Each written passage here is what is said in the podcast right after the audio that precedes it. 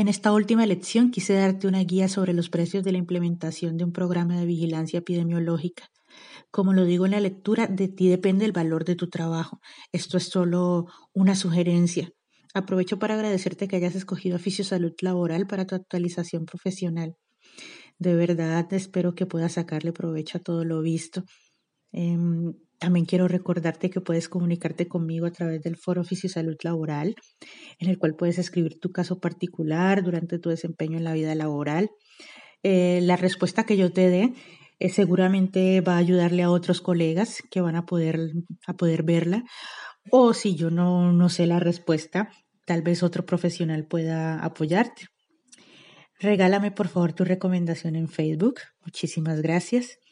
Nos encuentras como Oficio Salud Laboral. Y por último, te deseo muchísimos, pero muchísimos éxitos en todos los proyectos de tu vida. Y recuerda, es importante actualizarse, leer, investigar, nunca parar de aprender.